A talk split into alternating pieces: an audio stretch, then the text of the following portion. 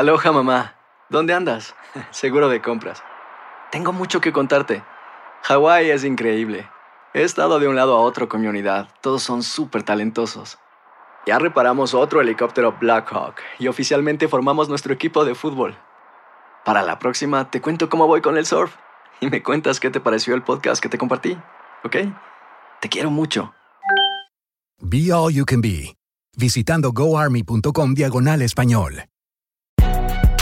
Si no sabes que el Spicy McCrispy tiene Spicy Pepper Sauce en el pan de arriba y en el pan de abajo, ¿qué sabes tú de la vida? Para, pa, pa, pa. Cassandra Sánchez Navarro junto a Catherine Siachoque y Verónica Bravo en la nueva serie de comedia original de VIX, Consuelo, disponible en la app de VIX ya. Soy María Raquel Portillo. Probablemente me conozcan con el nombre que me impuso mi abusador, Mari Boquitas. Cuando apenas tenía 15 años, me casé con Sergio Andrade, el exitoso productor que lanzó la carrera de Gloria Trevi y que resultó ser un abusador sin escrúpulos. Voy a contar esa historia por primera vez sin interrupciones. No vengo a contar mi versión, vengo a contar mi historia. En boca cerrada. Escúchalo en tu plataforma de podcast favorita. Univisión Reporta es un podcast de euforia.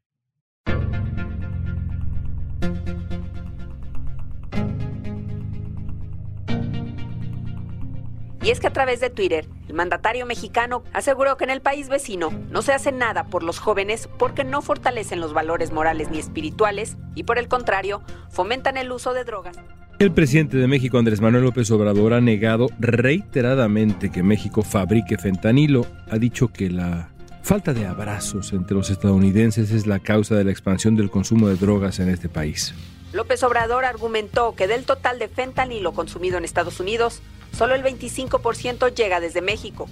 Al mismo tiempo, las autoridades militares mexicanas han reportado el hallazgo de decenas de laboratorios donde se produce fentanilo, principalmente en el estado norteño de Sinaloa.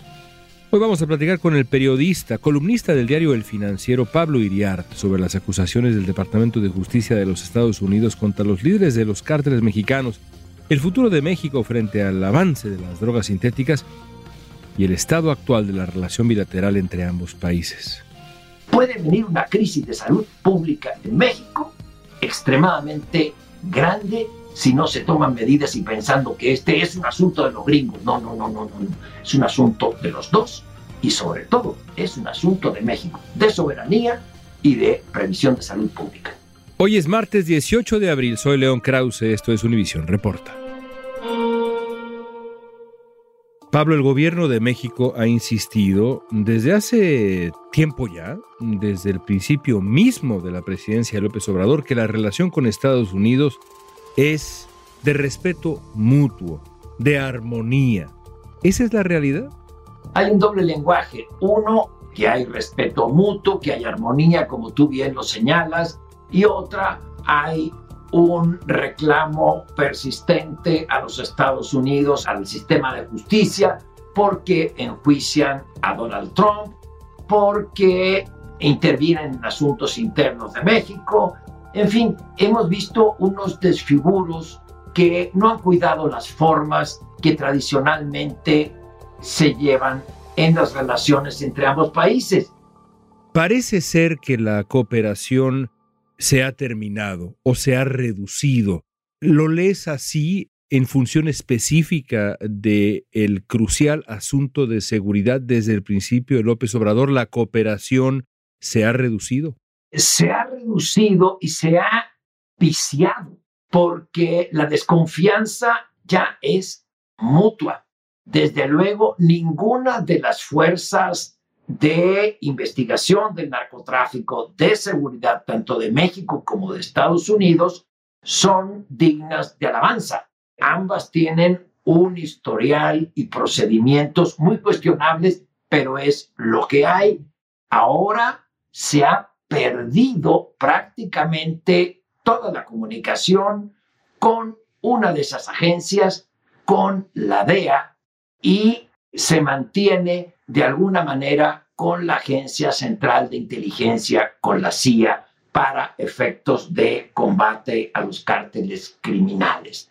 la reciente audiencia que hubo a mediados o finales de febrero en el Congreso con el senador Bob Menéndez, entre otros, el presidente de la Comisión de Asuntos Exteriores, quedó muy claro. Ann Milgram dijo que necesitaban mayor colaboración de parte del gobierno de México. No nos están informando lo que hacen en cuanto a detección, decomisos y persecución de laboratorios y traficantes de fentanilo fundamentalmente. Y lo que me pareció relevante, León, es la coincidencia cuando Todd Robinson, el subsecretario, le dice a Bob Menéndez, coincido con usted en que en el gobierno de México no hay voluntad ni sentido de urgencia para actuar como un buen socio en el freno al tráfico del fentanilo. Entonces, estamos no solo trabados, sino que la relación está viciada. El 15 de febrero, la Comisión de Relaciones Exteriores del Senado de Estados Unidos celebró una audiencia para discutir el tráfico de fentanilo. Los cárteles están inundando Estados Unidos con fentanilo, dijo el demócrata de Nueva Jersey, Bob Menéndez, presidente de la comisión, en su discurso de apertura. En los últimos tiempos, el contrabando de fentanilo a Estados Unidos por cárteles mexicanos ha sido cada vez más el tema central de la agenda y de manera bipartidista, cosa que francamente es rara en estos tiempos en Estados Unidos. ¿Hay frustración en Washington con lo que hace o deja de hacer México para controlar específicamente el fentanilo? Sí, es lo que han manifestado. Y hay una frustración no expresada, que es también el fracaso de las administraciones, tanto del presidente Biden como del expresidente Trump, para tener una política de combate al consumo del fentanilo.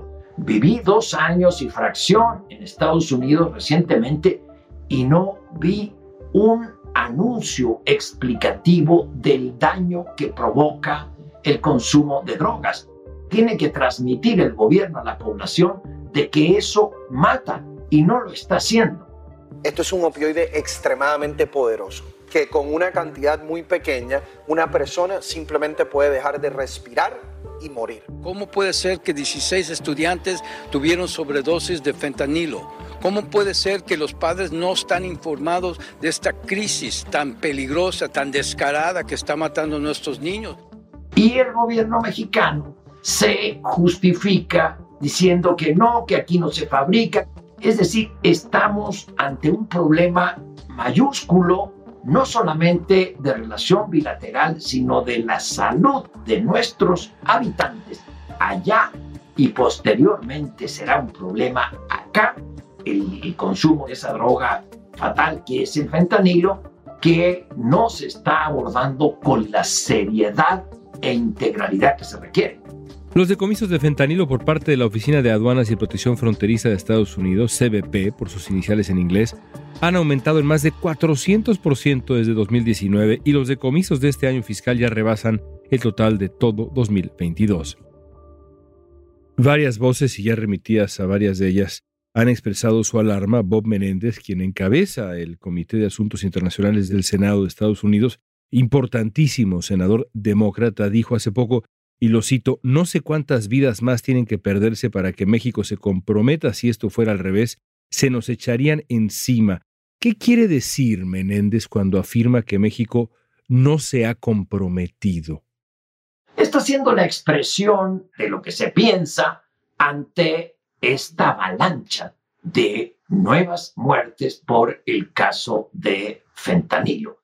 Están descolocados en los dos gobiernos por la llegada abrumadora de esta nueva y baratísima droga y se buscan culpables. Se buscan culpables en ambos lados de la frontera, cuando en realidad lo que se requiere es la cooperación. Me preocupa lo que dice el senador Menéndez porque tiene razón. Tiene razón, en México no se ha tomado en serio la gravedad de este problema de estar enviándoles a Estados Unidos unas pastillas que matan y creer que el problema no es tan grave, que no es tan grave, que es un asunto del consumo, ya ven, ¿para qué se drogan? No, no, no, no, no. Aquí hay un asunto de interés estratégico. El fentanilo es la expresión de una decadencia de las sociedades y por lo menos hay que frenar el ingreso de esa droga a Estados Unidos y que se siga fabricando en México. Aquí el presidente ha negado que se fabrique el fentanilo en México, lo que es algo incomprensible, por llamarlo amablemente. Los que venden la droga no les importa matar a los niños, solo a ellos les importa el dinero. El grupo que más está creciendo, donde se presentan sobredosis por fentanilo, son niños de 14 años. El fentanilo es un opioide sintético traficado por cárteles mexicanos al que se atribuyen unas 70.000 muertes por sobredosis al año en Estados Unidos. El Departamento de Seguridad Pública de Texas aseguró más de 3 millones de dosis de fentanilo en el área del Valle del Río Grande al sur de Texas. De acuerdo a un tuit del gobernador Greg Abbott, se trata de suficientes dosis para matar a cada ciudadano o habitante de Austin, Dallas y El Paso juntos. Tan solo ayer la policía de Los Ángeles anunció que confiscó más de un millón de píldoras de fentanilo en uno de sus operativos de rutina. Los cárteles de droga mexicanos producen el opioide con precursores químicos enviados desde China y con él manufacturan pastillas manipuladas para que parezcan píldoras de Xanax, Percocet, Toxicodona. La gente suele tomar las pastillas sin saber que contienen fentanilo y eso puede derivar en sobredosis mortales. Hacer tequila, don Julio, es como escribir una carta de amor a México. Beber tequila, don Julio, es como declarar ese amor al mundo entero. Don Julio es el tequila de lujo original, hecho con la misma pasión que recorre las raíces de nuestro país. Porque si no es por amor, ¿para qué? Consume responsablemente. Don Julio Tequila, 40% alcohol por volumen, 2020. Importado por Diageo Americas, New York, New York. Si no sabes que el Spicy McCrispy tiene Spicy Pepper Sauce en el pan de arriba y en el pan de abajo, ¿qué sabes tú de la vida? Para, pa, pa, pa. Cassandra Sánchez Navarro junto a Catherine Siachoque y Verónica Bravo en la nueva serie de comedia original de VIX, Consuelo, disponible en la app de VIX ya. ¿Por qué el gobierno mexicano no ha estado compartiendo información? Se trata de una típica desconfianza frente a el vecino del norte, ese socio incómodo que ha sido Estados Unidos durante tanto tiempo, es una estrategia política. ¿Qué hay, Pablo, detrás de esta suspensión, por llamar de alguna manera, en la colaboración, específicamente en la inteligencia, en compartir información, como lo plantea tal cual Ann Milgram? Sí, es una pregunta cuya respuesta obviamente es delicada, porque a fin de cuentas no sabemos a qué obedece. Podemos intuir, pero si atamos esta, primero, la política inicial del gobierno del presidente López Obrador de no combatir a los carteles de las drogas, de propiciar un acercamiento con ellos. Ha ido en dos o tres ocasiones, no solo a Badiraguato, que es el corazón simbólico de donde nacen los grandes cárteles, sino al ejido donde tiene su casa el Chapo Guzmán y su señora y su mamá, a compartir el pan y la sal con sus parientes. No solo con la mamá que saludó, ahí estaban los primos y todos y comiendo tacos. Es decir, ¿qué mensaje está mandando? Al único no miembro de su grupo que no insulta al presidente es Joaquín Guzmán Loera. Se molesta cuando le dicen el chapo. No, no, el señor se merece, cosa que no tiene ni para los más respetados académicos, científicos e intelectuales de México. Pero en fin, es otra cosa. Hay de qué está pasando con esta simpatía, llamémosle, del presidente hacia los capos del crimen organizado. Me preocupa si ato esto con lo que ocurre con negocios, con la mafia venezolana.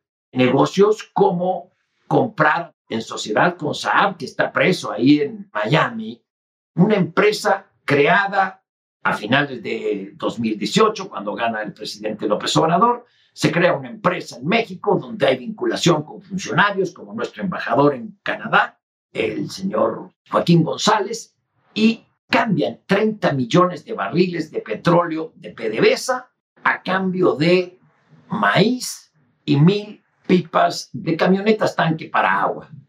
Y no llegan esas camionetas en su totalidad, llegan la mitad y no llegan las toneladas de maíz. Estos negocios oscuros que ha documentado y le da seguimiento el Departamento del Tesoro de los Estados Unidos, bueno, es un asunto aislado, estas ligas con mafias internacionales, luego la cercanía con los grupos criminales de no atacarlos, de poner al ejército mexicano en los primeros años, cuando menos, solamente donde hay negocios y no en el frente de combate contra estos carteles. ¿Por qué no detuvieron al hijo del Chapo Guzmán, a Ovidio, sino hasta un par de semanas antes, una semana antes de que llegara a México el presidente Biden?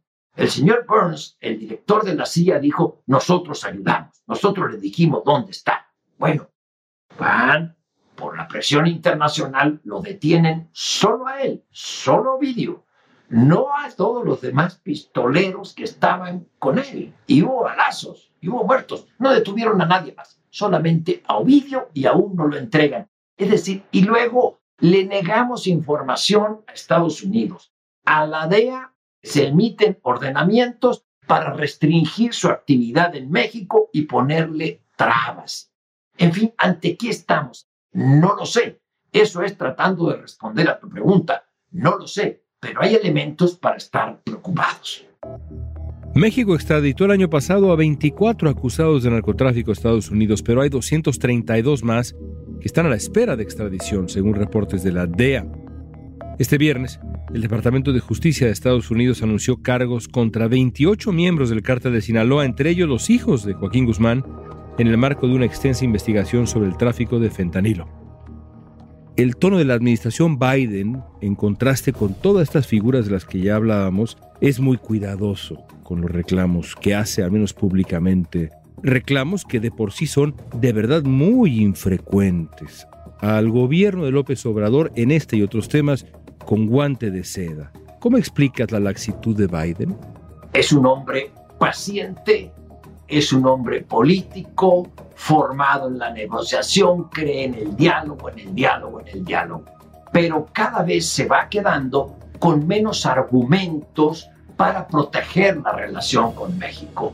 Tanto los halcones del Partido Republicano y dentro de su propio partido lo están presionando para actuar de una manera más enérgica ante el gobierno mexicano y ante nuestro país y se va quedando sin argumentos a medida que se acerca la campaña presidencial en los Estados Unidos y él dirime si se va a ir a la reelección o no, etc. Creo que todo eso juega en la campaña electoral allá y acá, está presente en este tema de la lucha contra las drogas, que debería ser política de Estado de ambos países, gane quien gane, esté, quien esté en la presidencia allá y acá, deberían existir mecanismos de cooperación blindados para un tema que es de seguridad nacional, pero de seguridad hemisférica, y que nos importa mucho a los mexicanos por nosotros mismos.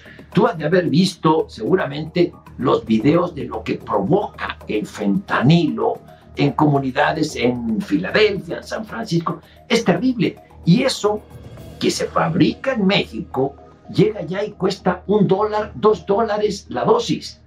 Eso cuando se venda aquí en México va a reemplazar al chemo, al cemento que usan quienes se drogan en la calle. Es decir, puede venir una crisis de salud pública en México extremadamente grande si no se toman medidas y pensando que este es un asunto de los gringos. No, no, no, no, no, no. Es un asunto de los dos y sobre todo es un asunto de México, de soberanía y de previsión de salud pública. Del lado mexicano, en este tema, hay prédica constante y una insistencia extraña en declaraciones que son pues claramente falsas, como que en México no se fabrica fentanilo, los laboratorios clandestinos básicamente no, no existen tampoco. Pablo, ¿qué gana el presidente López Obrador con esa estrategia que estoy describiendo ahora, el eh, decir, aquí no, no hay evidencia, lo mismo dice el canciller Ebrard, ¿es una estrategia o es una ocurrencia? ¿Qué es? Es su forma de ser. Siempre ha negado la realidad.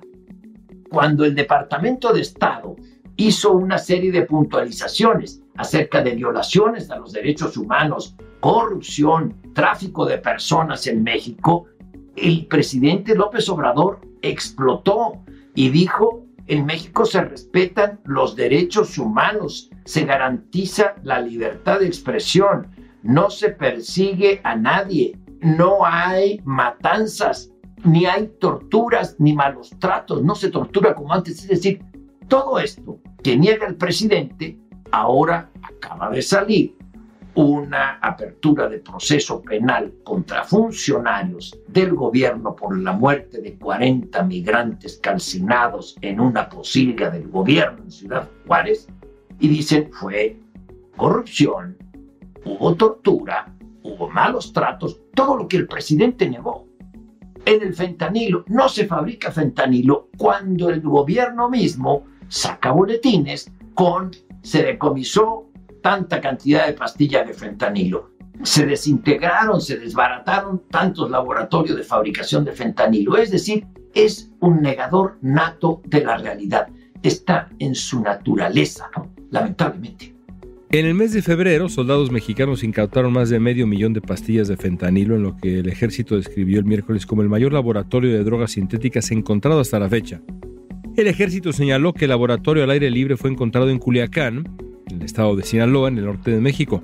Los soldados encontraron alrededor de 630 mil pastillas que parecen contener el opioide sintético fentanilo. También reportaron haber confiscado 282 libras de fentanilo en polvo. De un tiempo a la fecha ha ido creciendo una suerte de, de murmullo, digamos, que se ha vuelto ya casi un grito de batalla entre algunos republicanos y no de bajo perfil, republicanos importantes en el Senado, el propio Donald Trump de pronto, el propio Ron DeSantis y otras figuras del primer círculo, yo diría, del Partido Republicano, atacar México. ¿Cómo explicas ese cambio de tono tan radical? López Obrador diría, se trata meramente de un ejercicio electoral, propaganda electoral. ¿Es descartable así? ¿Es simplemente un asunto electoral y a otra cosa? ¿O hay algo que a México debería llamarle la atención, no sé si preocuparle, pero llamarle la atención, este tono un poco más grave que describo. Hay desde luego un componente electoral, sin lugar a dudas, en lo único que van a poder chocar demócratas y republicanos en la próxima campaña presidencial es en el tema México, migración, drogas, etcétera. Más o menos hay cierta concordancia sobre China, sobre Rusia en política exterior, pero México puede ser la manzana de la discordia. Sin embargo, hay que tomar muy en serio, el presidente lo reveló este, en Washington Post, si no me equivoco, en dos ocasiones a su equipo de seguridad, cuando era presidente, les dio a conocer su idea de bombardear México, las zonas donde estaban los grandes laboratorios de droga. Bueno, eso lo hizo como presidente de Estados Unidos. Trump, sí. Ahora, candidato, lo dice nuevamente. Lindsey Graham, que es uno de los eh, parlamentarios fuertes a los que tú te referías, dice, tenemos un Pearl Harbor al otro lado de la frontera. Nos están atacando, una fuerza extranjera nos está atacando. Es decir, la solución militar no está descartada. Es errónea, es equivocada. Allá y acá, allá y acá. Para un problema que se necesita inteligencia, no son mafias, terroristas ni son guerrillas, no, son grupos criminales que necesitan inteligencia y policías civiles y acción concertada, acción conjunta de los dos países. Le recordamos a esos políticos hipócritas e irresponsables que México es un país independiente y libre, no una colonia ni un protectorado de Estados Unidos. Y los republicanos quieren, los halcones republicanos, una acción militar. Y aquí en México, también con una idea electorera, se envuelven la bandera y somos anti-yanquis. Y sin embargo, nuestro presidente sale a defender a Donald Trump, sale a defender a quien nos quiere bombardear y pide que le respeten sus derechos para ser candidatos. No tenemos por qué meternos en política interna. Y segundo, ¿a quién defendemos? Al que pide bombardear México. Hay un problema grave en el presidente de México y eso es materia de la ciencia política, también de la psiquiatría. ¿Hacia dónde caminará la cooperación en materia de seguridad específicamente entre ambos países en lo que resta del gobierno de López Obrador? ¿Veremos un alejamiento mayor, más severo, más costoso en los próximos meses, en lo que resta del gobierno? ¿O ves alguna posibilidad de una suerte de reconciliación? ¿Cuál es el escenario? Depende el escenario positivo, que es una suerte de reconciliación y actuar en lo básico de aquí al final del sexenio en cuanto a cooperación y compartir inteligencia, si el presidente escucha a su canciller. Si el presidente escucha al canciller Ebrard, creo que tendremos un final de sexenio con mayor colaboración. Es de interés político y electoral incluso de ambas partes trabajar conjuntamente.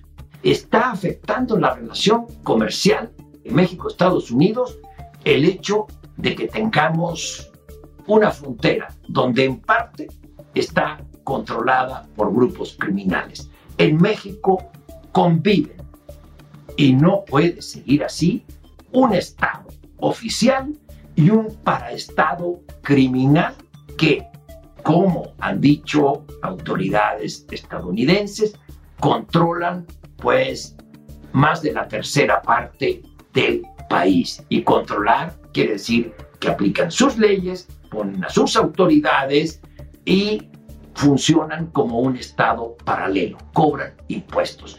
Eso no puede seguir y no podemos seguir siendo socios y amigos de la primera potencia del mundo, nuestros vecinos, cuando aquí florece un Estado paralelo con grupos totalmente al margen de la ley y que imponen su propio Estado de Derecho, que es la ley de la bala y del sometimiento. Un Estado criminal, no, no, no, eso tiene que pararse cuanto antes, ojalá escuche el presidente voces sensatas y que no oiga almohada. Así las cosas. Pablo, qué placer tenerte con nosotros en Univisión Reporta. Gracias por tu tiempo. Tras varias semanas de intercambios de declaraciones entre altos funcionarios de México y Estados Unidos, México se comprometió el jueves a aumentar las unidades militares de vigilancia en las aduanas terrestres para enfrentar el tráfico de fentanilo. Esto lo acordaron ambos gobiernos durante un encuentro bilateral que sostuvieron autoridades diplomáticas, policiales, militares de México y Estados Unidos en Washington para definir estrategias conjuntas de combate al tráfico ilegal de drogas sintéticas y de armas en la región.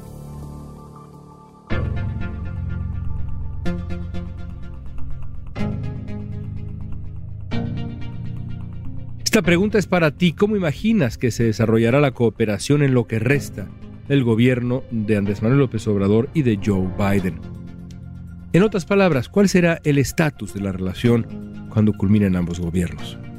Usa la etiqueta Univisión Reporta en redes sociales, danos tu opinión en Facebook, Instagram, Twitter o TikTok. Escuchaste Univisión Reporta. Si te gustó este episodio, síguenos y compártelo con otros. En la producción ejecutiva, Olivia Liendo. Producción de contenido, Milis Supan. Asistencia de producción, Natalia López y Waleska Mansi. Booking, Soía González. Música original de Carlos Jorge García, Luis Daniel González y Jorge González. Soy León Krause, gracias por escuchar Univisión Reporta.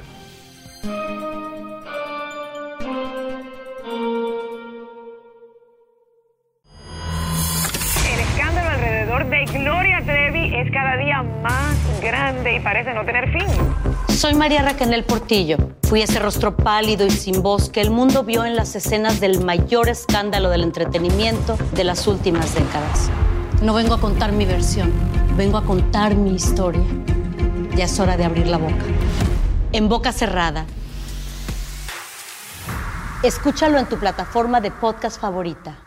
Cassandra Sánchez Navarro junto a Catherine Siachoque y Verónica Bravo en la nueva serie de comedia original de VIX, Consuelo, disponible en la app de VIX ya.